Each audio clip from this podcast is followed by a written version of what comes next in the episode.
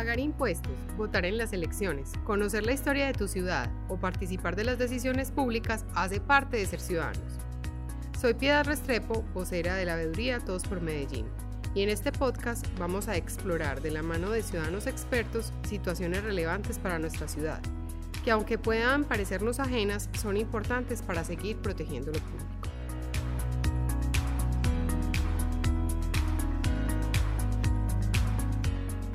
Hoy el programa más o menos está alrededor de una atención del 80% de la población en condiciones de vulnerabilidad. Entonces son condiciones absolutamente distintas a las que vivíamos hace ya más de 15 años. No se le puede seguir echando la culpa a la pandemia. Aquí eh, la responsabilidad desde mi punto de vista es esa falta de norte, falta de empatía, ese creer que yo sé que tengo la verdad creo que la tengo y voy de forma dictatorial a decirle a todo el mundo que este nuevo cambio que yo me lo inventé es lo mejor que le puede pasar a la ciudad. Se le podría preguntar también al alcalde si él llevaría a sus dos hijas a un centro de desarrollo infantil, hoy cómo funciona.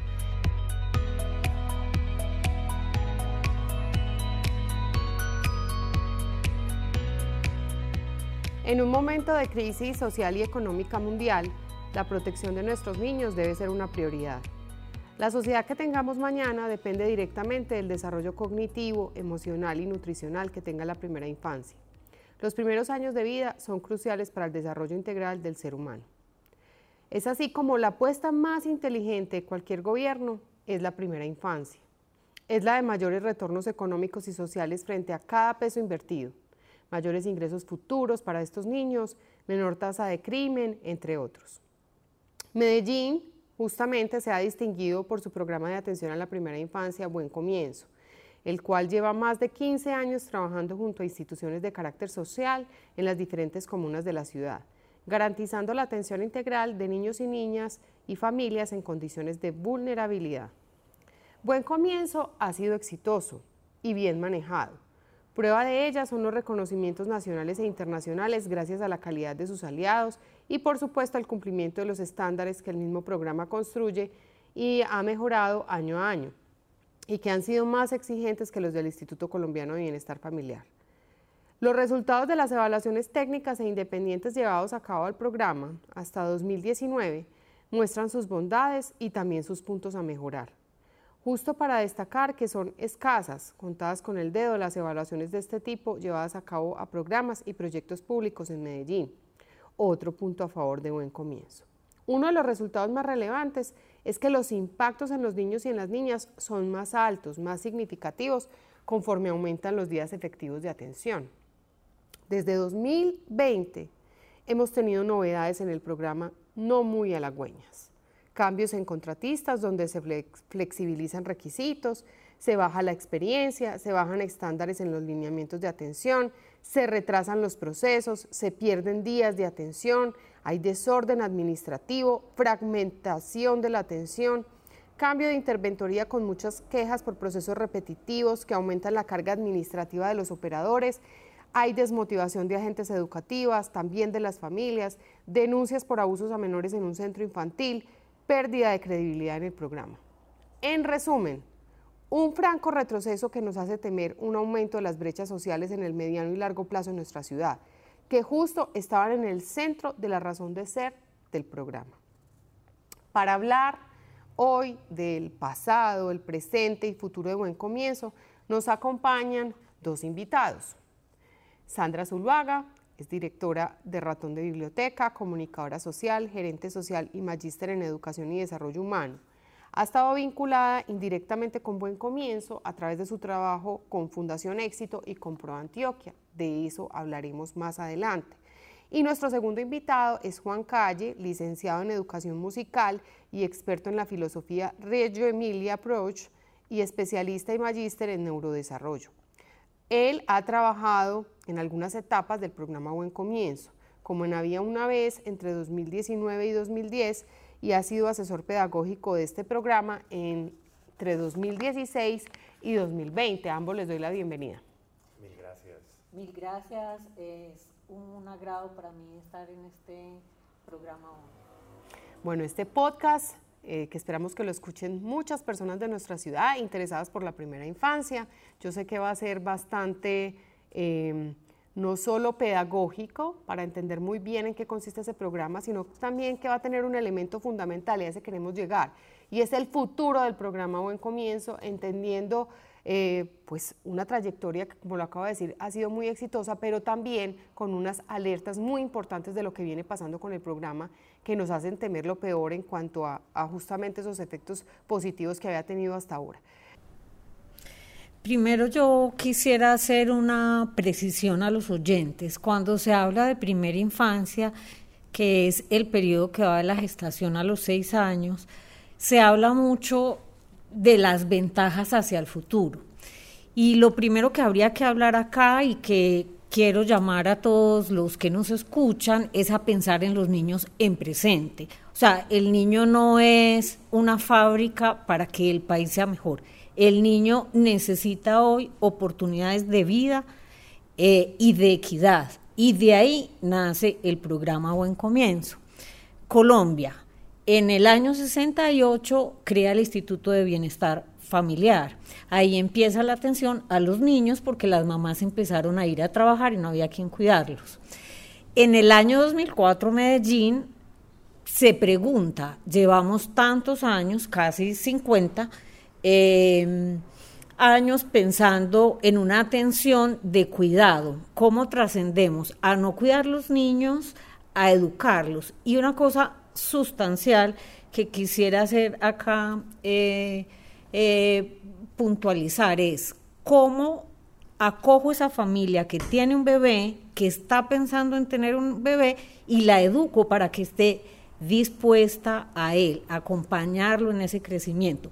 Y ahí entonces, lo importante que pasa en Medellín en el 2004 es que hay una voluntad política de una administración pública que acoge recursos financieros y recursos técnicos. Esos recursos técnicos, ¿de dónde los trae? Primero de lo público, entonces dice salud que tiene que decir con los niños, cultura que tiene que decir con los niños, educación y bienestar social. Llama a las organizaciones que han trabajado en la ciudad en atención a los niños, que es gente que conoce el territorio y tiene una misión fundamental de darle oportunidades a los niños.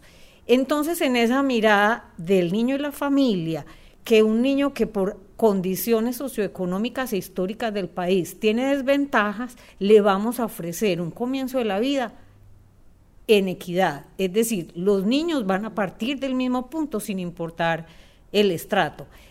Todo ese conocimiento se acoge y se empieza a pensar en un programa. Yo dejaría ahí para dar eh, paso a la conversación y, vamos pues acogiendo un poco esta historia. Digamos que a mí me parece muy importante complementar lo que estás diciendo Sandra con algo. Creo que una buena reflexión es entender cómo desde el 68 hasta el 2004 pasaron 34 años para generar una conciencia de lo que acabas de decir. Por fin voluntad política y estamos hablando de un programa que para mí es muy importante mandar el mensaje, sobre todo en la ciudad donde nosotros vivimos. Hay un énfasis muy fuerte con que EPM es la joya de la corona y yo nunca le he creído a eso. Yo creo realmente, y es muy fácil demostrarlo desde lo social y desde las neurociencias con los estudios que hay a nivel mundial, que realmente la joya de la corona es Buen Comienzo, que es nuestro programa líder de primera infancia. Sí, Juan, de hecho eh, yo lo planteaba en alguna columna de opinión, eh, justamente cuando empiezan a, evidenciarse estas falencias en el programa tan notorias a partir del 2020. Yo decía, nosotros hemos concebido la joya de la corona como EPM y yo creo que en parte, digamos, es el cimiento de muchas de esas inversiones, incluyendo la de, la de Buen Comienzo, pero definitivamente la joya social es Buen Comienzo esa apuesta eh, que se hace desde el 2004 y como lo decía ahorita Sandra, que me parece fundamental, es un viraje en la concepción de lo que significa la primera infancia. Y aunque entiendo el punto, eh, y, me parece fundamental que lo haya dicho, que usualmente cuando se hacen estas mediciones, sobre todo desde la línea económica, de hecho James Heckman se gana el premio Nobel por todas las eh, investigaciones alrededor de la importancia de esta inversión y que él la considera la inversión más importante en términos de esos retornos, sin duda los derechos de los niños prevalecen, es decir, su presente es hoy, lo que pase con ellos hoy no solo impacta su futuro, los impacta hoy, en términos de derechos, completamente de acuerdo. Ahora bien, antes de que hablemos de la actualidad del programa, yo quisiera eh, que nos contaran un poco sobre cómo funciona el programa. Es decir, ya tú, Sandra, nos diste algunos elementos, pero profundizar más. ¿Quiénes lo hacen posible? ¿Qué actores intervienen en este programa? Bueno, ahí es bastante interesante pensarnos como sociedad. O sea, como sociedad tenemos una obligación frente a los niños. Y eso está muy bien eh, estructurado en buen comienzo. Está una comunidad que protege a los niños, una comunidad que se preocupa por las familias gestantes y los niños para que vayan a un sistema de educación inicial. O sea, ningún ciudadano puede pasar por alto que hay un niño que no está registrado o que hay un niño que no está siendo atendido. Entonces, cuando empieza la mamá en gestación, se piensa desde buen comienzo una atención muy bonita porque es una atención que tiene eh, médicos, que tiene nutricionistas, que tiene docentes, que tiene trabajadores sociales y psicólogos. Eh, la gente empieza a decir, uy, ese gentío y ese mundo de cosas, pero esa es una atención que les quiero decir a todos, es bastante económica, porque hoy, a precios de hoy, un niño en buen comienzo, más o menos, porque hay varias modalidades, cuesta 350 eh, mil pesos, pero se garantiza que la nutrición, la salud, su desarrollo cerebral, la interacción va bien. En cambio, ¿Cuánto nos cuesta cuando no atendemos un niño en primera infancia y ese niño no puede luego trabajar, no puede estudiar y por algunas de esas condiciones que no tuvo en la primera infancia va a la cárcel? Pues eso nos cuesta un millón ochocientos. Entonces la sociedad también tiene que mirar en términos económicos y en términos humanos cómo se pone ahí. Entonces, empieza la atención con las madres gestantes y, y los niños hasta los dos años ahí hay una atención muy buena porque es cómo se le dan habilidades a la familia para interactuar con ese bebé. Habilidades como leer, cantar, hablar. Cuando yo estoy eh, conectado como adulto con un niño, yo no necesito una cámara que me esté observando para ver si me comporto bien. Si acá hay un niño, no le puede pasar nada porque nosotros tres estamos conectados con el interés del niño con lo que el niño necesita, con lo que el niño nos está retando a nosotros, porque también es de doble vía. Entonces ya eh, esa atención en los dos eh, primeros años. Es una atención familiar y luego hay una oferta de los niños que van de dos a seis años a una atención de educación inicial, que también es una atención integral. Ese niño tiene un acompañamiento pedagógico, un acompañamiento en salud, un acompañamiento en nutrición y psicosocial para ir acompañando como lo que pasa en su familia y en su entorno y en el jardín. Ahí preciso una cosa, es muy importante, todo el tema nutricional, eh, porque un niño que en los seis primeros años tiene una desnutrición crónica, es decir, que se alimenta mal y no logra crecer, ese niño luego de los seis años es muy difícil reversar los daños que se hicieron en su cuerpo. Entonces eso es más o menos esa estructura. Yo le doy paso a, Juan, que es experto en todo el tema pedagógico, para que nos cuente un poquito, pues, qué pasa en ese jardín, en ese centro eh, de educación eh, en torno a la educación. Digamos que otra cosa que me parece importante complementar con la pregunta que hacías es que lo más lindo que tiene la construcción de Buen Comienzo es que es un gran acuerdo social. Es decir, Buen Comienzo no es un programa que sea una unidad independiente, sino que Buen Comienzo fue una construcción social de la intersectorialidad del sector salud, del sector cultura, del sector educación, del sector donde lo incluyo, todo el tema que tiene que ver con deportes, promoción de salud que a mí me parece supremamente importante. Claro que sí, toda la parte pedagógica, la conversación con la academia, la conversación con el empresariado, es decir, Buen Comienzo surge de una gran alianza, de un gran pacto social, yo me atrevería a decir, para mí uno de los más ganadores de la ciudad de Medellín.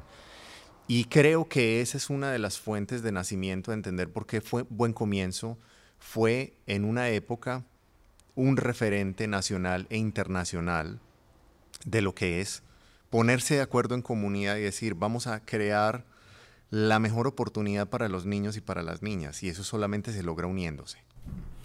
Espérate, Piedad, yo quiero precisar una cosa de lo que dice Juan, eh, que es importante que la ciudadanía conozca. En el 2004 arranca una administración pública eh, llamando al empresariado y a las ONGs diciendo vamos a construir buen comienzo, pero de entrada yo no tengo recursos porque esto no existe. Entonces, en ese momento aparecen Fraternidad Medellín, la Fundación Éxito y Solidaridad por Colombia hacen una bolsa de recursos y se empieza una atención muy puntual en nutrición para mejorar eh, las condiciones nutricionales de los niños en Medellín. Y una de las pruebas de cómo mejora eso es que nosotros tenemos hoy el Hospital Santana, que en aquel entonces era la Clínica Infantil Santana, una organización más social que del sector salud, eh, que atendía a los niños desnutridos. Es una, eh, una entidad muy antigua que empezó en Medellín porque teníamos una gran desnutrición a los niños. Entonces, antes de que arrancara Buen Comienzo, la atención que hacía Santana de los niños de Medellín era muy fuerte. Pero en la medida que empieza Buen Comienzo y maná en la gobernación, se disminuye la demanda de niños en, en, la, en la clínica Santana y empiezan a atenderse niños de otras zonas del país. Entonces, ahí se vio claramente que esa inversión está dando unos resultados rápidos. Y por otro lado, perdón que también quisiera agregar, buen comienzo también fue la reacción y todos lo recordamos a un síntoma de violencia que vivimos durante muchos años, que incluye todo el tema de las bandas delincuenciales, los grupos organizados, obviamente para delinquir, todo el tema de narcotráfico, etcétera. Toda esa violencia generalizada que básicamente es la pedagogía de la intolerancia. Ahí es donde la gente justamente se une y dice, mire, realmente nosotros necesitamos tener una propuesta donde básicamente la intención no sea exclusivamente alimentar a los niños, sino realmente desarrollar potenciales y capacidades. Y ahí es donde yo sigo aplaudiendo que se haya tomado un consenso social, una construcción compartida em, que tuvo un acento muy claro en disminuir las cifras de violencia tan elevadas, porque hay que recordar algo. En el histórico nosotros en los años 80 y sobre todo los años 90 éramos la ciudad más violenta del mundo. Y ahí fueron, justamente esa fue la semilla, esa gran violencia, para decir, vale, el antídoto, uno de los antídotos más importantes es generar, crear un programa desde primera infancia. Recuerden que pueden seguirnos en nuestras redes sociales para enterarse de nuestras últimas noticias. Estamos en Twitter e Instagram como arroba todosxmedellín y en nuestra página de Facebook Todos por Medellín. De acuerdo, eh, tanto Sandra como Juan, yo les, les quiero contar a ustedes y a la audiencia, a quienes nos escuchan en este podcast de Todos por Medellín, que había un diagnóstico que era Hoy, yo creo que sería inconcebible. El diagnóstico era de estos niños y niñas en primera infancia en la ciudad, casi un 80% estaban en condiciones de vulnerabilidad. una medición integral que va más allá de lo económico, es decir, de los recursos económicos de, la familia eh, o de los hogares donde estaban estos niños, sino esa medición integral de condiciones de salud, de condiciones eh, de atención, de condiciones de vida, de dónde viven estos niños, el acceso a servicios públicos, etcétera, nos lleva a una cifra casi hoy inconcebible. Hoy el programa más o menos está alrededor de una atención del 80% de la población en condiciones de vulnerabilidad. Entonces son condiciones absolutamente distintas a las que vivíamos hace ya más de 15 años. Eso es lo primero. Y lo segundo que yo quisiera reforzar acá ustedes lo han planteado de alguna manera, pero Sandra arrancó con 1968 hablando del Instituto Colombiano de Bienestar Familiar, es decir, cómo el Estado empieza a hacer una atención que era muy ligada al cuidado, más no a la promoción del desarrollo de los niños, Pero yo quiero también acá hacer un énfasis muy importante de una característica notoria de buen comienzo y es que eh, justamente acá en la ciudad de Medellín había unas organizaciones sociales que tenían desde ese sector social una atención a niños vulnerables llamémoslo empresas que tenían fundaciones donde hacían un trabajo, digamos, de, responsabilidad social empresarial enfocada en niños, también organizaciones sociales, familiares, ¿cierto? Familias que querían dedicarse a esa atención y que justamente el municipio de Medellín se nutre de esos aprendizajes de esas organizaciones para decidir desde lo público arrancar con un programa y ahí es donde conectemos con lo que dijo Sandra. Algunas organizaciones fondearon porque claro, eso no estaba presupuestado y arrancaron como un piloto sin unos recursos y esos recursos fueron posibles gracias al sector eh, privado. Ahí entonces como para redondear un poco más algunos aspectos relevantes del programa. Ahora, bien, hablemos rápidamente, no nos vamos a quedar demasiado profundizando allí, pero sí sobre impactos y resultados. ¿Qué ha logrado buen comienzo como programa? ¿Y qué representan estos impactos y resultados para las familias más vulnerables de la ciudad? Hay una evaluación eh, que hizo el Banco de la República. Eh, ahí es importante decir que esa confianza que generó buen comienzo hizo que llegaran eh, muchos actores a decir yo quiero aportar. Y entre esos estuvo el Banco de la República con sus investigaciones económicas y dijo vamos a mirar qué pasa con un niño eh, que su mamá en la gestación fue atendida por el programa Buen Comienzo con atención prenatal y todo el tema pues educativo. Y ahí qué resultados dio. Ese niño al nacer y en los primeros años es un niño que tiene cuatro veces menos de probabilidad de tener eh, desnutrición y cuatro veces menos de desertar del sistema escolar. La familia que está preparada para tener un bebé que se dispone a la crianza es una familia que le ayuda a crecer y a, experimentar la vida. Yo creo que nadie dice eh, yo me voy a embarazar para eh, golpear el bebé que va a nacer. No, simplemente él termina golpeando el bebé que nació porque no tiene las herramientas de crianza y muchas veces ese bebé fue una gestación indeseada que generan una familia, un mundo de adversidades que no permiten crearlo. Pero entonces, esta evaluación muestra cómo una atención a una mamá durante la gestación pues ayuda a, la, a lo largo de la vida del niño. Yo creo que uno de los impactos, Sandra, más grandes que ha tenido Buen Comienzo es que logró poner el foco de lo público y lo privado la prioridad de invertir en los niños de primera infancia y eh, justamente también irradiar esto que me parece muy importante a sus familias. Es decir, la afectación positiva que el programa ha tenido no solamente se queda en ese niño y esa niña, es un programa que también tiene mucho que ver con padres de familia, con movilización social en los barrios y en los sectores. Se ha invertido durante mucho tiempo en eventos, por ejemplo, como el Festival Buen Comienzo, como el Congreso, como las movilizaciones donde se están transformando las creencias centrales de las personas. ¿Frente a qué? A la importancia que tiene el desarrollo de esas, de esas potencialidades, de esas capacidades de los niños. En ese sentido, yo creo que Medellín tiene un antes y un después del 2004 y después, obviamente, del 2004. Inclusive, hay algo que me parece muy interesante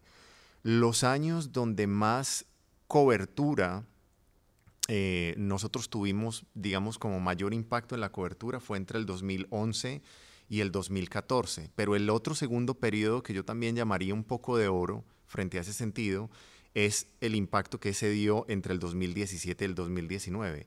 No solamente en el tema de cobertura, con una cobertura que inclusive llegaba a superar la cifra de los 91 mil niños atendidos, sino que si uno se pone a pensar en esos 91 mil niños atendidos, eso quiere decir que yo en promedio tengo ese mismo número de familias atendidas viendo los beneficios que un programa eh, como este, que es multidimensional, le trae eh, grandes afectaciones positivas a ese círculo familiar y en ese sentido a ese barrio y en ese sentido a esa comunidad. O sea, creo que los impactos realmente que el programa Buen Comienzo tuvo desde el, 2004 en adelante, con esos dos periodos que para mí, y lo se reconocen en las cifras generales de la ciudad, eh, la irradiación, la disminución de violencia, la disminución de la deserción escolar, la disminución en el tema de, desnutrición, creo que es un tema que es relevante, no lo podemos dejar escapar. Pero yo quisiera acotar una cosa, tampoco vamos a creer que, es que Medellín pues eh, es mucha cosa y por eso está a buen comienzo. O sea, Medellín acoge un conocimiento nacional, muchas organizaciones sociales venían trabajando en el país en hacernos ver que estábamos muy atrasados en atención a la infancia.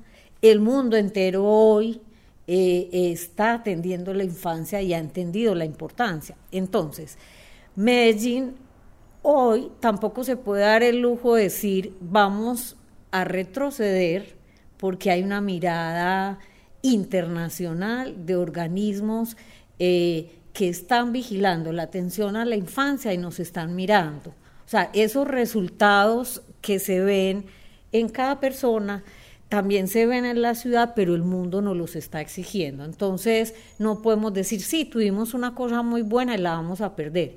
Como sociedad hay que volverla a reconstruir, porque internacionalmente necesitamos unos, unos niños que crecen en condiciones de equidad. De acuerdo, Sandra. Yo ahí quisiera acotar lo siguiente. De hecho, cuando James Heckman se gana el premio Nobel, eh, precisamente pues por evidenciar los impactos positivos de la atención en la, en la primera infancia, la mayoría de estudios que siguen a partir de ahí nos dejan una cosa muy clara. No es importante simplemente, o los impactos positivos no son simplemente por decir estamos atendiendo a la primera infancia. Hay un consenso de que depende de la calidad de la atención. No es simplemente las cifras, que son importantes también, es decir, hablar de que teníamos una población vulnerable en primera infancia de más del 80%, ¿cierto? Ahora decir que estamos atendiendo a, e, a un 80% de la población en condiciones de vulnerabilidad es darle la vuelta, ¿cierto? Es importante esas cifras cuantitativas, pero también lo cualitativo. Y tú, Sandra, destacaste una de las investigaciones como que se hizo ya 2011-2012, la primera sobre el programa en el que estuvo Juan. Eh, cuando digo programa es más bien como la forma de atención había una vez a las madres gestantes y a los niños lactantes, donde hay unos resultados muy positivos, que también nos dicen una segunda cosa que yo creo que es muy importante y es qué tanto en términos de tiempo están atendiendo tanto madres gestantes como niños, la calidad de la atención y el tiempo que efectivamente pasan madres y niños allí. Fue un factor determinante para los mayores impactos. Quienes atendían menos el programa tenían unos resultados o nulos o muy escasos. Eso es importante decirlo acá. Y quisiera añadir una cosa que me parece importante. Se mencionó los impactos sociales con la movilización que ha sido siempre parte del programa. Yo quisiera destacar una sobre las madres que trabajan. También un segundo estudio del Banco de la República mostró un impacto positivo en la participación laboral de las mujeres cuyos hijos hacen parte de Buen Comienzo. Es decir, esa atención, que en muchos casos, y de hecho fue migrando hacia atención ocho horas, ha permitido que más madres vayan al mercado laboral y eso tiene unos impactos enormes en términos de ingresos, a su vez sobre otras posibilidades para los hogares. Yo también pues quisiera destacar ese impacto. Ahí, Piedad, creo que uno también podría destacar el conocimiento de los profesionales de la ciudad en torno a la infancia. Tenemos eh, una formación grande de maestras, tenemos una formación grande de psicólogos eh, y la decisión de esa maestra o ese psicólogo de trabajar en primera infancia eh, es sustancial, porque entonces como sociedad vamos aprendiendo qué son los niños y cómo interactuamos en la educación con ellos. Y creo que traíamos eh, un, gran bagaje de conocimiento. Por eso acá no solo tenemos que hablar de niños, sino que tenemos que hablar de todas las personas que tienen su empleo en el programa Buen Comienzo. Si ese programa no ofrece unas condiciones dignas de trabajar, especialmente porque Eh, en el cuidado de los niños casi siempre eh, estamos las mujeres y gran parte de quienes trabajan en Buen Comienzo son mujeres y su empleo hoy es un empleo precario. Eh, ahí habría que como dar una vueltecita al tema y es hablar del contrato, que ahorita podríamos hablar de eso. Pero si el sistema de buen comienzo se monta en el pensamiento y la inteligencia administrativa y no desde lo que debe ser un programa educativo, entonces se hacen unos contratos cada 15 días, yo que soy una maestra tengo un contrato de 15 días. ¿Quién de los que nos está escuchando hoy podría planear siquiera el mercado del mes entrante con un contrato a 15 días? Entonces, no solo se destruye un conocimiento, sino que se destruye la valoración de unas profesiones que son las profesiones en una crisis como la que tenemos después de la pandemia que necesitamos fortalecer. Todos necesitamos una atención psicosocial, mejor educación.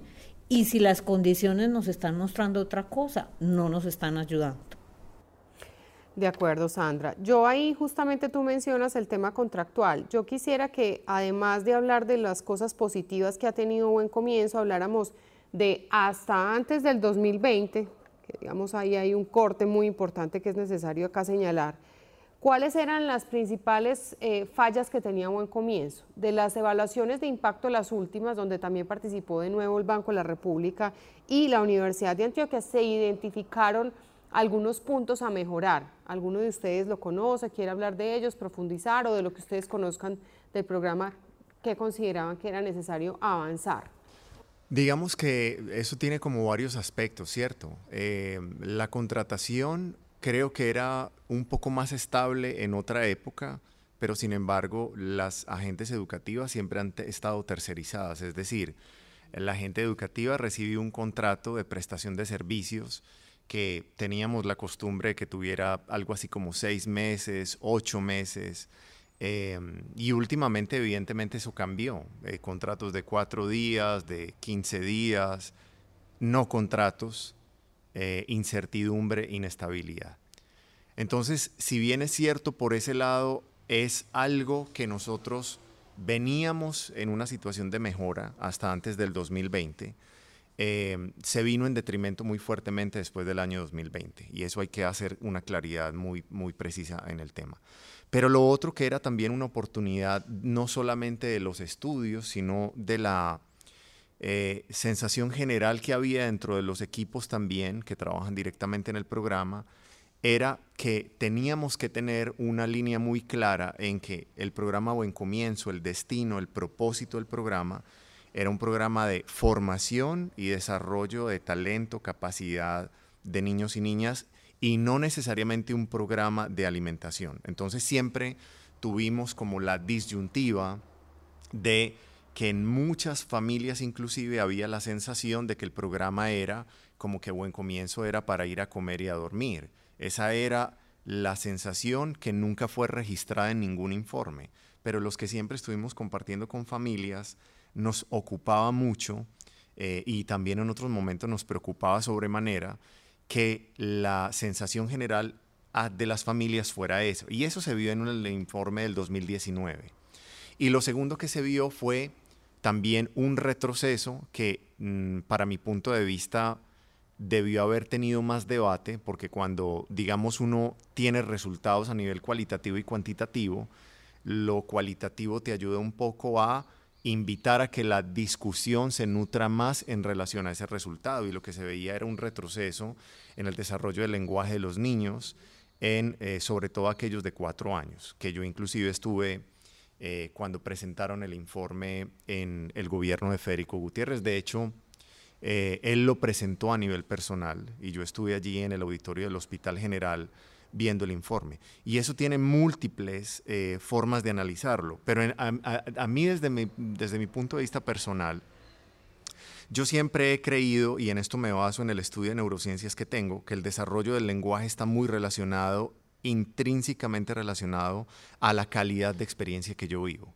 Es decir, si yo tengo una calidad de experiencia, con vivencias específicas, donde mi cuerpo es usado como un vehículo para el conocimiento, es decir, mi cuerpo está activo en relación con ese objeto que yo quiero descubrir, mi desarrollo del lenguaje se ve forzado a justamente amplificarse mucho más, porque yo estoy preguntando, cuestionando, me estoy entre comillas equivocando que realmente no es un error, sino que yo estoy aprendiendo, comprendiendo sobre algo. Pero también está muy relacionado ese desarrollo del lenguaje a la forma como los adultos nos relacionamos con los niños y con las niñas. Cuando la relación con los niños y con las niñas se genera desde un activo pasivo, me explico. El activo es el agente educativo, el maestro, y los niños son los pasivos, el desarrollo del lenguaje cae. En buen comienzo, especialmente, porque fui testigo y estuve allí, desde 2016 a 2019, se hizo un trabajo muy intenso con todos los agentes educativos, artistas que me parece muy importante, los artistas dentro de los jardines infantiles, todos los educadores físicos, todo el equipo psicosocial, nutricionistas, pedagogos y maestras, todo ese equipo, toda esa integralidad, nos dirigimos muy fuertemente a entender que era en la calidad de la experiencia donde nosotros íbamos a subsanar el problema del desarrollo del lenguaje. Porque, vuelvo, e insisto, la capacidad del habla de la comunicación se da en un entorno social.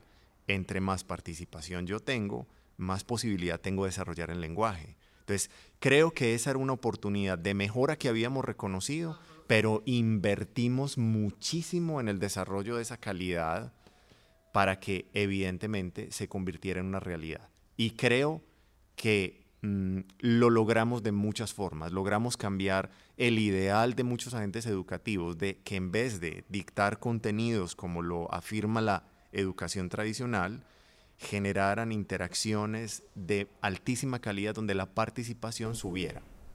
Yo creo eh, que podemos hablar de que eh, sí hay una crisis muy alta hoy del programa Buen Comienzo en muchas cosas, lo peor para mí es en la confianza de las familias a llevar su niño a ese lugar. Sandra, ya vamos para allá. Pero, pero hablando en los cambios que se han tenido en las administraciones públicas, yo eh, creo que la gloria buen comienzo se vivió en la alcaldía de Alonso Salazar. Eso es voluntad política y un interés genuino en resolver temas de violencia, como decía ahora Juan, desde la atención a los niños en sus primeros años de vida. Pero, ¿qué fue pasando? En la ampliación de la cobertura de niños, eh, los primeros que arrancaron de manera genuina a prestar el servicio, porque esto es un servicio que se presta desde privados, que arrancaron las ONG con experiencia. Cuando se abre el panorama, se empiezan a buscar otras organizaciones, eh, se invitan a trabajar ahí, gente que tenía experiencia desde el sector privado en educación inicial, no ingresó porque no tenía experiencia en lo público, pero eh, empezaron a entrar personas con un interés contractual. O sea, en Colombia no es un secreto que hay muchas firmas que cambian además de nombre que saben contratar con el Estado. Entonces, ese abanico grande de gente que empezó a hacer una atención en primera infancia sin experiencia y sin una misión eh, clara de educación inicial, empezó a, pervertir el sistema. Y con esas cosas que digo de que se fue enredando la, la contratación y la administración, los niños empezaron a tener una atención de menos tiempo en las otras administraciones y lo otro que pasó es que el programa de buen comienzo en la alcaldía de Alonso estaba inscrito en el consejo de gobierno del alcalde y el alcalde llamaba a los secretarios de salud, de educación, cultura y cómo vamos a trabajar con los niños. Pero en las otras alcaldías eso fue bajando de nivel. Eh, en la alcaldía eh, de Federico quedó como en el cuarto nivel de la Secretaría de Educación, entonces ya no hay una interlocución tan clara para trabajar de manera intersectorial, trayendo recursos técnicos, voluntad política y recursos financieros. Yo creo que ahí también empezó a disminuir la atención eh, y la calidad de buen comienzo. Recuerden que pueden seguirnos en nuestras redes sociales para enterarse de nuestras últimas noticias. Estamos en Twitter e Instagram como arroba todosxmedellín y en nuestra página de Facebook Todos por Medellín. Bueno, justamente entonces con este panorama de aciertos, pero también de desaciertos y de retos identificados hasta 2019, vámonos al 2020. Eh, yo lo decía ahorita en la introducción, pero yo quiero que ustedes eh, también me den su, su, mirada sobre lo que está pasando recientemente en Buen Comienzo. ¿Cuáles cambios recientes ven ustedes en Buen Comienzo? ¿Cómo afectan la operación del programa? teniendo también en cuenta el contexto de pandemia en el que, por ejemplo, aumentaron las cifras de desempleo y pobreza que seguramente tendrán impactos directos en nuestros niños y niñas. ¿Qué ha pasado en buen comienzo desde el 2020? Yo pienso que ahí eh, eh, creo que hay que hacer una, una diferencia que es importante. En el histórico de los 17 años de buen comienzo, nunca se había independizado a través de una unidad administrativa el programa. Yo desde el punto de vista personal lo veo como un error. ¿Por qué? Porque si bien es cierto, por un lado alguien podría pensar, bueno, es que nosotros tenemos los recursos, le damos independencia a los recursos para que los recursos sean manejados y sean ordenador del gasto, pues se pierde la noción original de que Buen Comienzo fue construido en comunidad y lo que decía Sandra ahorita, es que una cosa es tener a Buen Comienzo en Consejo de Gobierno y otra cosa es tenerlo independiente, inclusive hasta la misma Secretaría de Educación, en otras épocas pasó por ser dependiente del despacho de la primera dama, ahorita tenerlo como una unidad independiente. Yo creo que desde ahí empieza una grave fragmentación, pero lo que la agrava aún más es la falta de propósito, de visión y de objetivo, de norte y de brújula que yo debo tener como administrador cuando estoy creando una unidad independiente. Es decir, cuál es el propósito real para generar una unidad independiente. Que creo que eso marca la diferencia de la trayectoria de los años de buen comienzo. Y ahí es donde se empieza a ver la fragmentación de la atención integral. Eso es, a mí me parece gravísimo. ¿Por qué? Porque cuando yo dejé de entender o entiendo algo distinto y empiezo a generar en esa unidad administrativa especial que por un lado con un contrato diferente y por otra ruta distinta, entonces ahora los nutricionistas trabajen para hacer algo que parece que no tuviera que ver con la atención integral, es decir, como si el nutricionista no fuera sino una persona que mide, pesa y talla, tamiza, no es eso. Eh, un nutricionista no es un operador técnico, la presencia de un nutricionista transforma familias, porque aquí me quiero devolver un poquitico, si me lo permites, piedad, para que los oyentes entiendan. En la administración justamente de Alonso, que yo estuve presente en esa administración, se logró, por ejemplo, generar toda la modalidad familiar a través de un nombre que se llamaba Buen Comienzo Había una vez, que era atender mamás gestantes y lactantes con el bebé hasta el primer año de vida pues éramos los profesionales los que íbamos hasta los barrios tocando de puerta en puerta, de casa en casa, inscribiendo de madre en madre, pero íbamos qué? Íbamos dos binomios que hacíamos una cuarteta. Estaba el nutricionista con el educador físico y estaba el pedagogo con el trabajador social. Y a veces se hacían cambios entre eso, pero para la comunidad era absolutamente impactante que llegaran cuatro profesionales en dos duplas a tocarle a su casa. Entonces, no solamente la cifra, la cobertura subió, sino que la calidad subió y lo que Sandra decía, la confianza se mantuvo. Con esta disgregación, con esta fractura del equipo, la atención integral se terminó. Y yo creo que si, si yo no he sido lo suficientemente claro para mandar el mensaje, que esto para mí es lo más grave, se terminó el diálogo intersectorial. Eh, las universidades, por ejemplo, la red interuniversitaria jamás fue llamada, jamás fue convocada a preguntarle, oiga, ¿usted qué piensa de los cambios? ¿Usted qué tiene para, para decir? Em, ¿Cuál es su experiencia? ¿Cómo nos podría orientar? Eso no estuvo. Se terminó absolutamente a rajatabla el diálogo y empezó, fue como una especie de pedagogía dictatorial donde aquí se hace lo que nosotros creemos y lo más grave, se hace lo que creemos con base en un desconocimiento infinito a las comunidades. El éxito nuestro siempre fue el conocimiento y la relación directa de años de los agentes educativos y del equipo primario, digámoslo de alguna forma, que manejaba todo lo que tiene que ver con los, las diferentes aristas del programa Buen Comienzo, esa comunicación, ese diálogo, esa relación, ese vínculo, es la mejor palabra que, puedo que creo a la que puedo llegar. Buen Comienzo siempre fue un programa que buscó crear vínculos. Esos vínculos se rompieron. Por lo tanto, a mí me parece muy importante entender que cuando se crea la unidad administrativa especial, la falta y la ausencia de norte absoluto que ha tenido es lo que ha generado, por ejemplo, que entre los años 2020 y 2021 las cifras se bajen a una tensión que rodea los 64 mil niños y niñas. Y lo mismo se repite en el año 2021. Y en esto también hay que ser muy claro, no se le puede seguir echando la culpa a la pandemia. Aquí eh, la responsabilidad desde mi punto de vista es esa falta de norte, falta de empatía, ese creer que yo sé que tengo la verdad, creo que la tengo y voy de forma dictatorial a decirle a todo el mundo que este nuevo cambio que yo me lo inventé es lo mejor que le puede eh, pasar a la ciudad. Ahí es donde está el error craso, porque de lo contrario yo sí me haría la siguiente pregunta. A mí que alguien me explique por qué en el 2020 la inversión está bordeando los 180 mil millones de pesos y pasa a 2021, que le pidieron, le pidieron al Consejo eh, de la ciudad de Medellín que se hiciera la mayor inversión histórica a nivel económico con 241 mil millones de pesos que aún no se saben, no están claros, no hay información dónde están invertidos y por qué hay tanto detrimento en la calidad, en la confianza, en la vinculación entre los diferentes actores. ¿Por qué?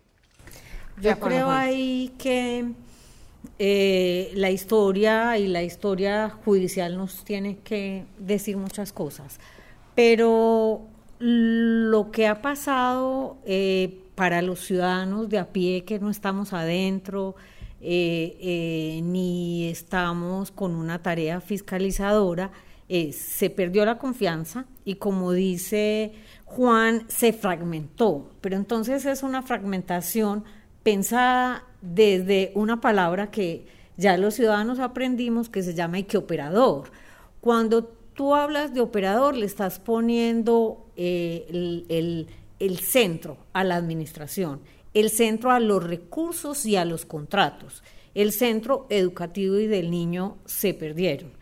Hay una desconexión total con ese chiquito o esa chiquita y la oferta que se está haciendo hoy es una oferta de cámaras y una oferta de tecnología.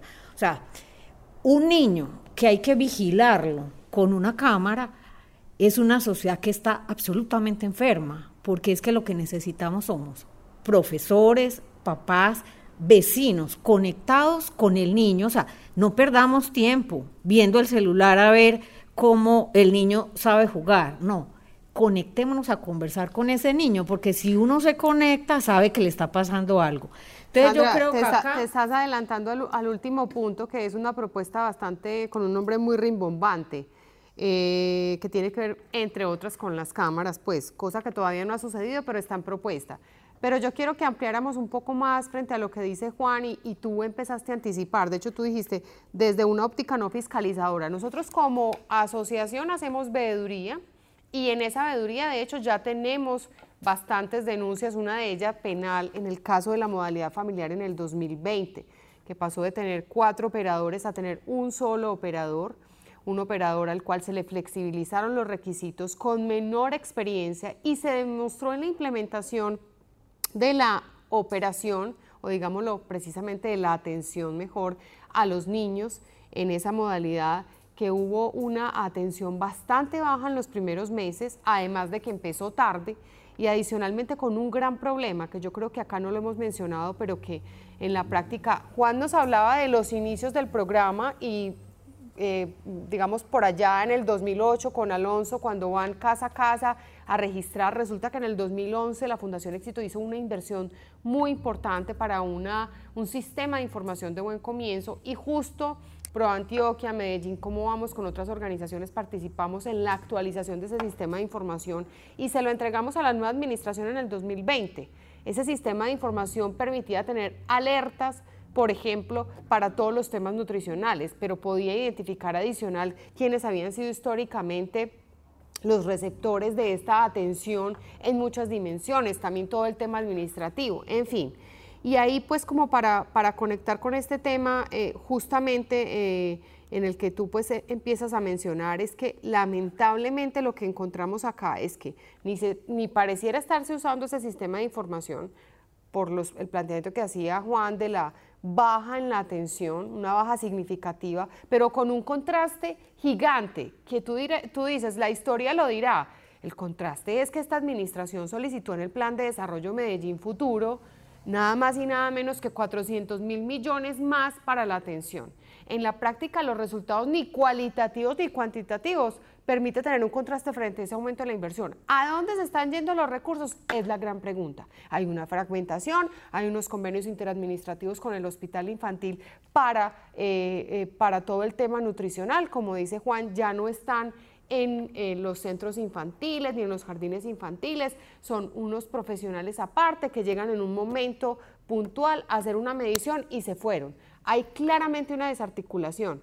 No sé qué más quieras complementar sobre lo que has eh, podido eh, eh, averiguar sobre lo que está sucediendo en Buen Comienzo. Pues eso que dices del sistema de información de Buen Comienzo, me parece que los oyentes podrían conocer un poco más porque eso era un sistema bastante bonito en que uno podía darle los datos de un niño, saber si ese niño tenía papá, mamá, dónde vivía, si esa casa tenía agua potable o si no tenía agua potable, cómo se reportaba esa zona para que tuviera esos servicios, se revisaba si la vacunación estaba completa y si no, también había un equipo que alertaba para la vacunación.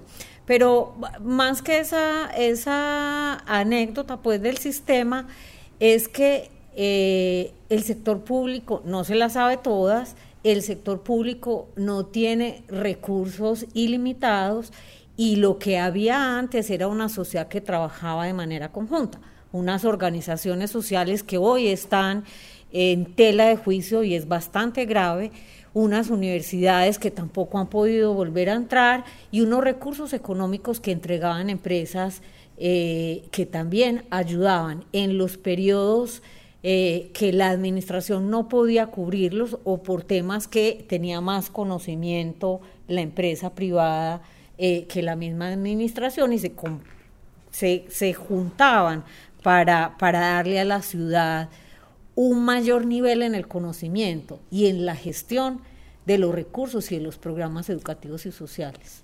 Eh, digamos, complementando un poco lo que preguntabas ahora, Piedad, uno sí se cuestiona lo siguiente. ¿Por qué si para el año 2020 y 2021 se habla de que la gran estrategia justamente es la mayor inversión económica histórica eh, que ha tenido Medellín en el programa Buen Comienzo, eh, no solamente con el tema de los 400 mil millones de pesos, sino con cifras concretas de 180 mil millones de pesos para 2020 y 2021. No sé si se hace la siguiente pregunta. ¿Por qué en el año 2020 un coordinador pedagógico pasa de tener 200 eh, niños que debe justamente acompañar, pasa a 350 en el 2021? ¿Por qué un docente que tiene 25 niños pasa a 35 niños? ¿Por qué un auxiliar docente pasa de 50 niños a 72? ¿Por qué una psicosocial pasa de 300 a 360? Porque un nutricionista, oigan esta cifra, pase de atender 300 niños a atender 720 niños. Entonces, aquí es una cosa súper sencilla, para que la gente lo entienda. Yo estoy diciendo que me gano 10, 10 veces y porque mi nevera está vacía. O sea, eso cualquier esposa, cualquier mamá, cualquier persona lo pregunta. Entonces, yo creo que hay que ayudarle al oyente a entender que nos están vendiendo una imagen donde la mayor inversión histórica a nivel económico, para mí ha sido el mayor detrimento de la calidad de vida, sobre todo de los agentes educativos y de las familias. Otra cosa que a mí me preocupa mucho, que no está registrada en ninguna parte, pero yo sí lo he registrado, es a mí cómo me explican que una agente educativa, que una familia salga con miedo a denunciar y le tengan que distorsionar la voz en un, en un noticiero, en un medio de comunicación y tenga que dar eso de espaldas. A mí me parece que eso ya linda con la patología. Me parece gravísimo. Un programa que debería estar basado en la cultura del amor, en la cultura del respeto, en la cultura de la transparencia, en la cultura de la verdad, se convirtió, por eso que tú mencionabas ahorita, Sandra, de que como la obsesión es cámaras, tecnología, no diálogo, aquí se hace lo que yo diga, porque ese es el ADN de esta administración, hay que decirlo con claridad, fue lo que llevó a que el miedo cundiera. Estamos cundidos de pánico. Ojalá tuviéramos cifras concretas que mostraran cómo los niveles y los indicadores de miedo subieron. Pero yo puedo decir algo muy claro. En toda la experiencia, en todos los años que yo llevo en Buen Comienzo, que son muchos, jamás había visto una comunidad, uno con tanto miedo de hablar. El nivel de desconfianza absolutamente disparado. Y yo en mi caso personal, en menos de ocho meses he recibido más de 200 denuncias que hablan de maltrato, abuso laboral, agentes educativos tomando medicación psiquiátrica para poder conciliar el sueño, personas que tienen que pedir prestado dinero para poder alcanzar al mes y no alcanzan. ¿Cómo eso me lo pueden a mí nombrar como calidad o la mayor inversión histórica? Yo no lo entiendo nadie con el que yo hablo lo entiende y he estado en todos los debates del Consejo del año 2020 y 2021 como invitado, como experto, como parte de la comunidad, he estado en comisiones accidentales. Y otra cosa que me llama la atención es que las cifras que presenta la administración pública actual no son compatibles con las cifras que muestra la comunidad y los concejales de la ciudad de Medellín. No hay compatibilidad entre una y otra cosa. Entonces, claro, no tenemos una medición cualitativa porque no hay voluntad política de mostrar eso que está ocurriendo en el sentir, en el autoestima de las agentes educativas. Pero a hoy sigue ocurriendo. Es decir, seamos claros, el sábado anterior hicieron un evento del cierre de un congreso de buen comienzo, donde llevaron a un artista, Pipe Peláez, y también dieron grandes noticias rimbombantes, supremamente elocuentes, donde iban a dar apoyo, becas a las agentes educativas, casa, cualificación, casa, carro y beca. Perfecto. Pero al martes siguiente, dos días después, me llaman a mí, agentes educativos, directo a decirme, Juan, perdí mi empleo. Hoy me llamaron artistas a decirme, mi contrato va hasta el 30 de noviembre. Y la incertidumbre ha sido gigantesca. Por lo tanto, se inventaron otra palabra rimbombante y es, no tengo cómo sostener esas cifras. Entonces, saco a los artistas de los jardines infantiles, que ya no es nutricionistas, saco a los artistas de los jardines infantiles, saco a las educadoras especiales, creo un rol nuevo que se llama gestor de paz, el cual yo cuestiono mucho porque gestores de paz deberíamos ser todos, no una persona especializada. Creo esa idea y le pongo a eso mejoramiento a la calidad, correcto, el equipo de mejoramiento a la calidad. Pues esa noticia fue dada a la ciudad con gran rimbombancia en marzo del año 2021. Siete meses después, o sea, hoy que estamos hablando, que es 5 de noviembre, ya están eh, notificados que su contrato va hasta el 30 de noviembre. Entonces, lo sacan del jardín infantil, los ponen a hacer más cobertura en una comunidad para que atiendan más jardines infantiles, los cuales nunca alcanzaron a hacerla. Pero para acabar de ajustar, les dicen ahorita, este sueño de fortalecimiento a la educación nos duró siete meses. Yo pregunto algo. Cuando yo tengo en un histórico de la ciudad que tengo cinco directores, yo quisiera no emocionarme mucho, pero es que lo quiero decir claramente, cinco directores en menos de 20 meses, eso es como casarse y divorciarse con cinco personas diferentes en 20 meses. ¿No nos parece que hay un problema de fondo gravísimo? Absolutamente, Juan. Y yo quisiera entonces ya para ir finalizando este podcast, dos preguntas, pero entonces vamos por la penúltima.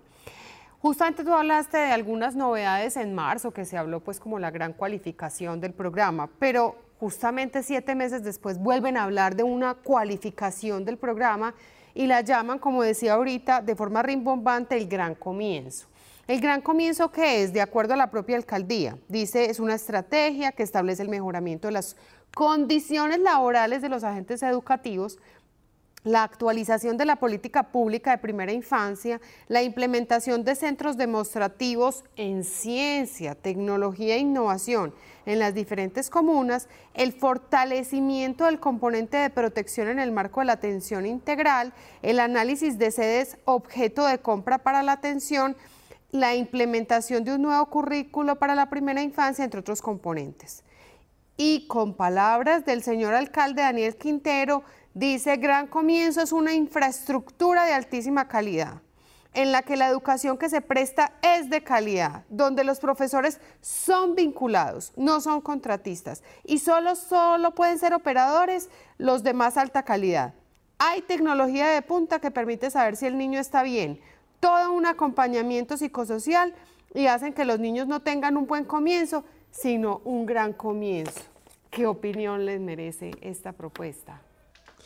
Mira, em, las estructuras del ego, cuando uno realmente no tiene la capacidad de observarse uno mismo, pueden superar hasta los límites del entendimiento de la propia persona. ¿Qué es lo que ocurre acá?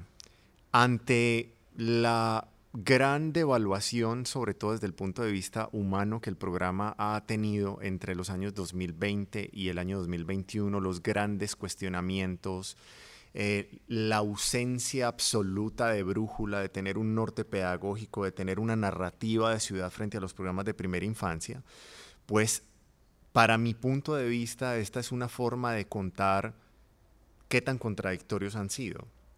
Y la contradicción es, yo durante 20 meses les di algo que ahorita estoy diciendo que eso no era lo correcto, sino que ahorita voy a hacer otra cosa distinta. Es decir, yo estoy con una postura totalmente distinta. ¿Qué hubiera ocurrido si esta postura arranca desde el 2020? Entonces nosotros entendemos que la retórica y el discurso es este, que con pandemia tuvimos dificultades y se retrasó. Pero para mí es como retractarse sin pedir disculpas de todos los desmanes, los desórdenes, las ausencias administrativas, em, las peleas, las discusiones con los empresarios e ignorar el sector académico y ahora decir que eh, voy a utilizar un recurso semántico donde desconozco la trayectoria de un programa que se llama Buen Comienzo, que vuelvo a insistir, es una gran construcción colectiva y ahorita yo utilizo nuevamente la semántica y en vez de ponerle buen, le pongo gran. Yo, eh, como decías al principio, mi eh, formación de base es comunicadora social, guion periodista. Hoy me pregunto eh, cómo hemos llegado a una política puesta en eh, la comunicación y en los superlativos.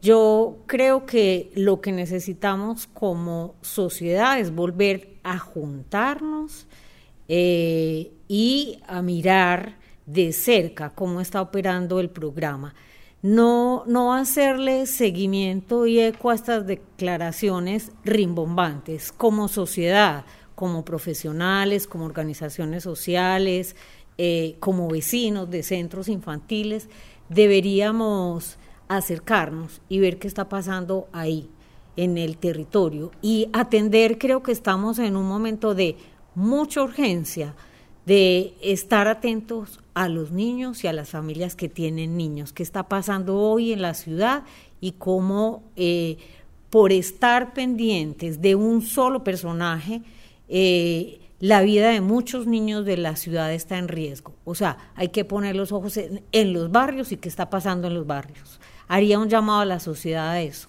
Sandra, de hecho te cuento, eh, y Juan, nosotros hicimos un trabajo a mitad de este año y lo presentamos a través de redes sociales en varios videos y en varias em, piezas en relación con la modalidad institucional. Y los resultados son un poco lo que planteó Juan cuando lo habló en términos de medios de comunicación.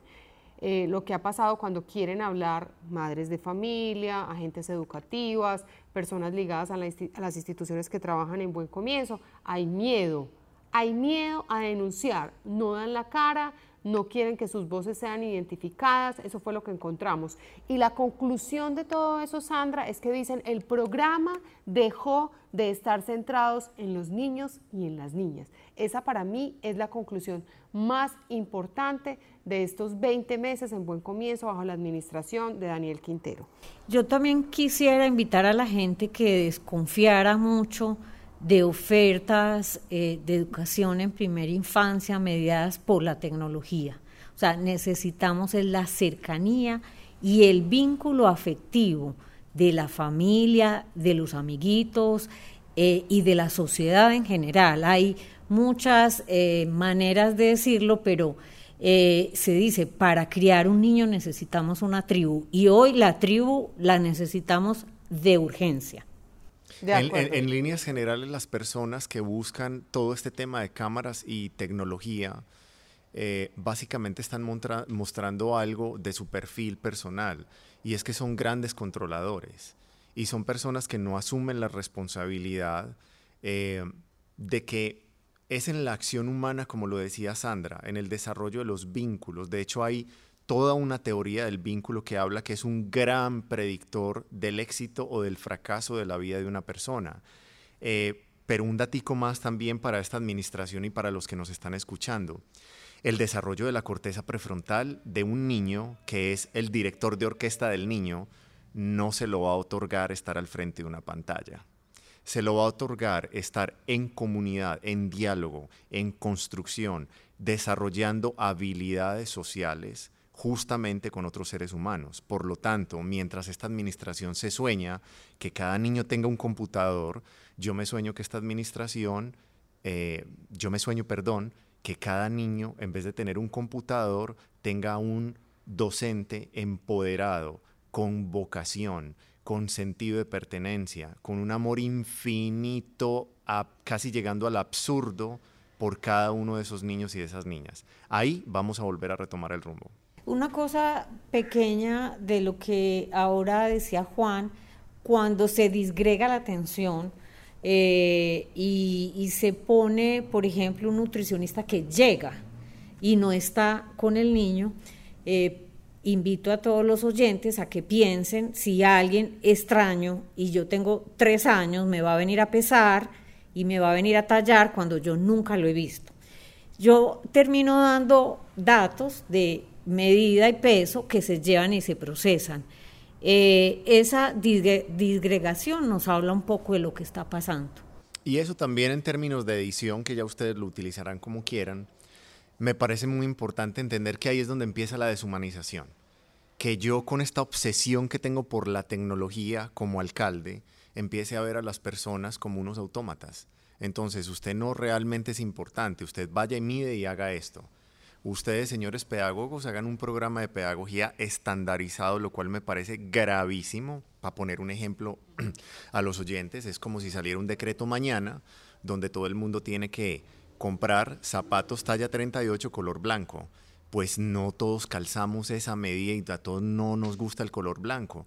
Y el problema de esta noticia rimbombante también que se dio este año de crear un currículo estandarizado ese vuelve a ser el problema, que se olvida absolutamente que las neurociencias tienen demostrado desde hace muchísimo tiempo que no todos los cerebros aprenden igual, que no todas las personas tienen las habilidades. Inclusive le recomiendo tanto al señor alcalde, a su esposa, como a las personas que los asesoran, que se lean las inteligencias múltiples de Howard Gardner.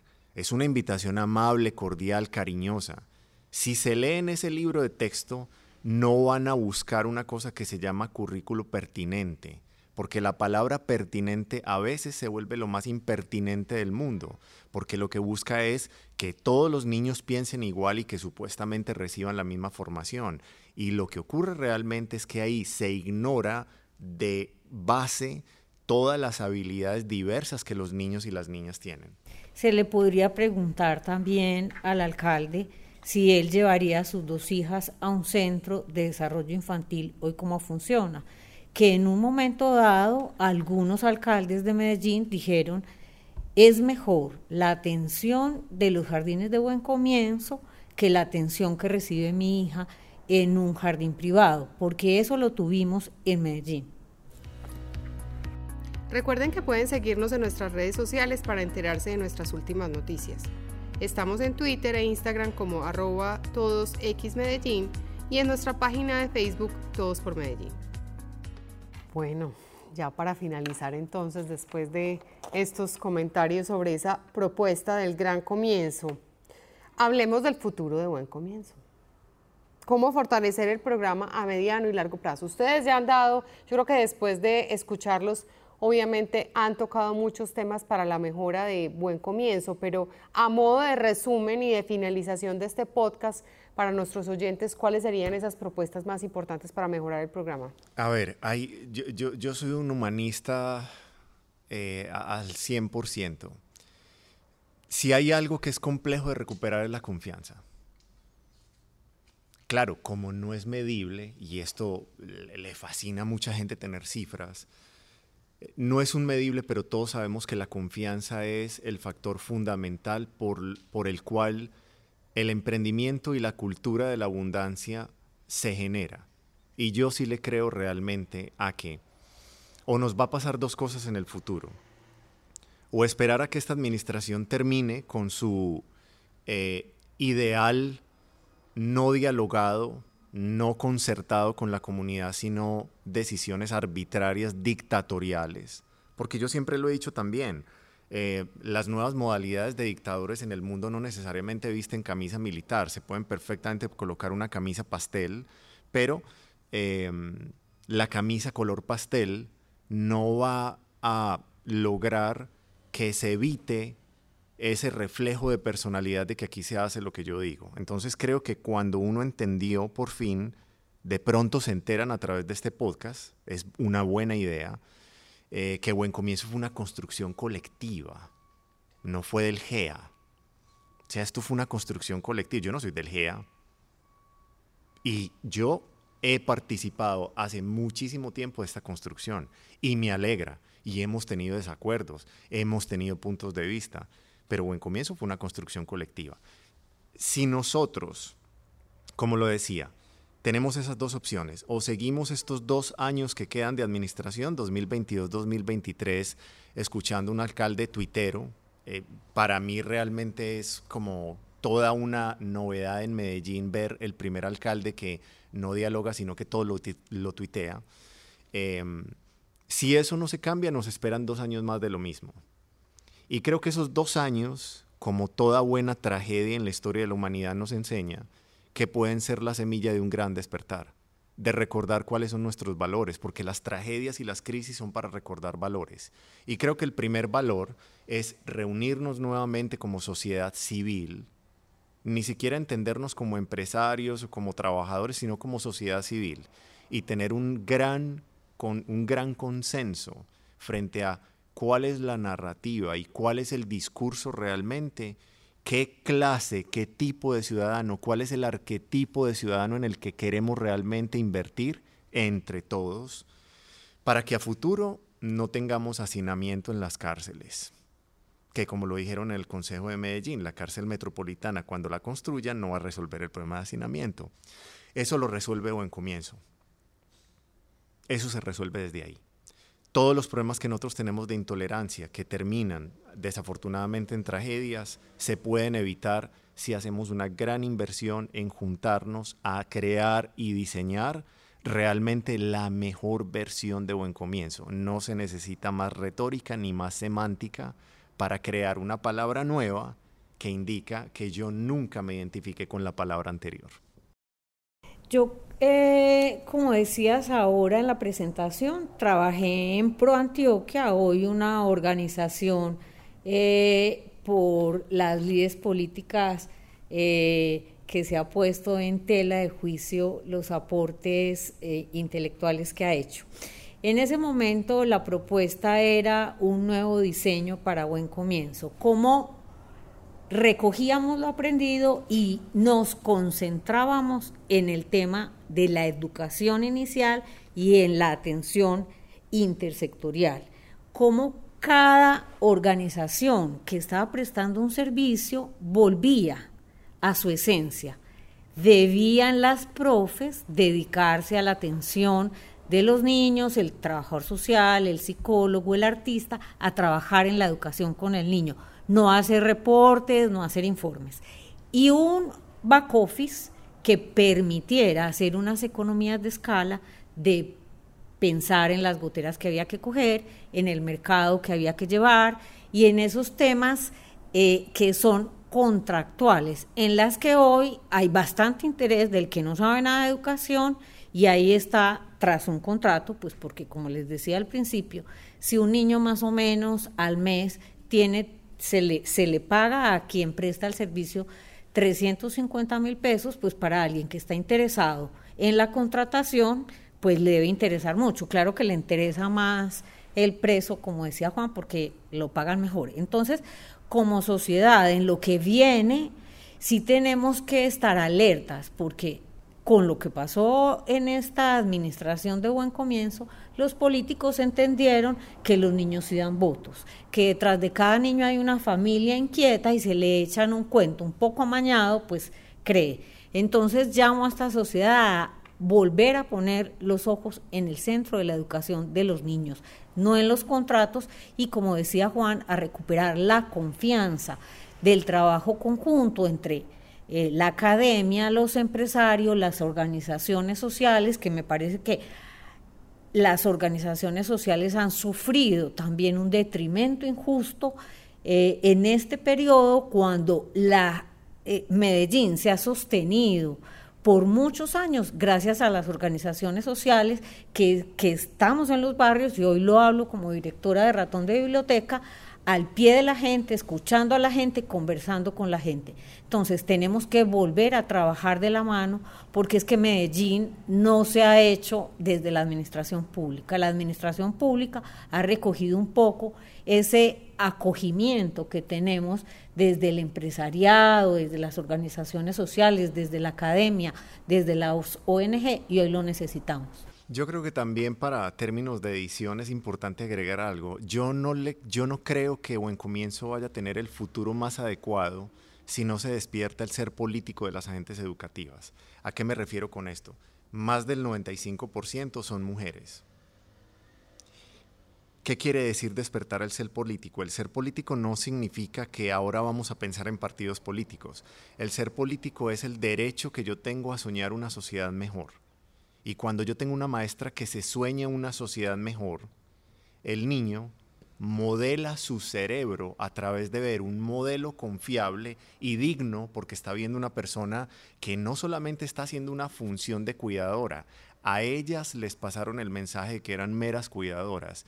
Yo el mensaje que siempre he pasado es, recuerden que ustedes son la primer figura parental después de los padres. Por lo tanto, los niños y las niñas van a modelar su estructura cerebral y su estructura emocional con base en lo que vean en ustedes.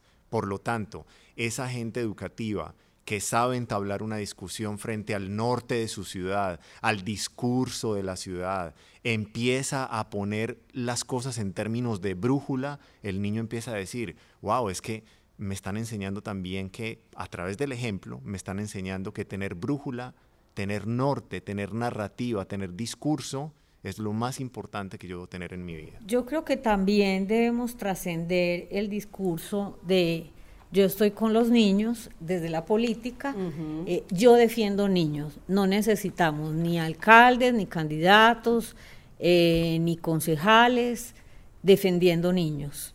Nosotros necesitamos unos eh, gobernantes y necesitamos unos políticos que piensen en equidad. Aquí no defendemos niños, estamos trabajando por la equidad de una sociedad. Porque al decir que defendemos niños estamos creyendo que es que el niño es una cosa menor que necesita de la protección y la intermediación de otros. Los niños, en lo que habíamos aprendido de buen comienzo, no tenían intermediarios. Entonces, cuando esta discusión se pone ahí, eh, vamos perdiendo el objetivo. Bueno, entonces yo, yo daría eh, la siguiente conclusión con base en las respuestas que ustedes me dan al final. Eh, frente a lo que plantea Sandra, yo creo que mm, deberíamos dejar un mensaje de que más allá de un eslogan, se piense en propuestas concretas, bien craneadas, que estudien con juicio un mejor futuro para buen comienzo. En la práctica es eso, y ustedes nos han dado luces sobre, sobre cuáles podrían ser esos elementos. Poner en el centro en el niño y la niña, todo el asunto pedagógico de entender muy bien cómo es efectivamente ese, ese crecimiento y esa potencialidad que tienen todos estos niños, ¿cierto? Cómo se promueve efectivamente ese desarrollo en los niños y en las niñas. Y adicionalmente separar un asunto que hoy es aún más complejo, toda esa parte administrativa, contractual que tiene a los agentes educativos eh, con estrés laboral, eh, con enfermedades mentales, en fin, con una serie de cosas que van en contravía de la calidad de vida del agente educativo y que terminan impactando a los niños y niñas y sus familias. Separar esa parte administrativa de toda la parte educativa, pedagógica, eh, que es la razón de ser tanto de la política pública como del programa Buen Comienzo. Muchísimas gracias a ustedes por este espacio, por aportarnos todas sus ideas y sus reflexiones demasiado valiosas. A los oyentes, gracias por escucharnos en este eh, podcast de Todos por Medellín. Síganos, por favor, en, Spotify. Eh, y bueno, seguiremos conversando sobre temas relevantes de ciudad para, nuestras, para todos los medellinenses. Muchísimas gracias. Mil gracias.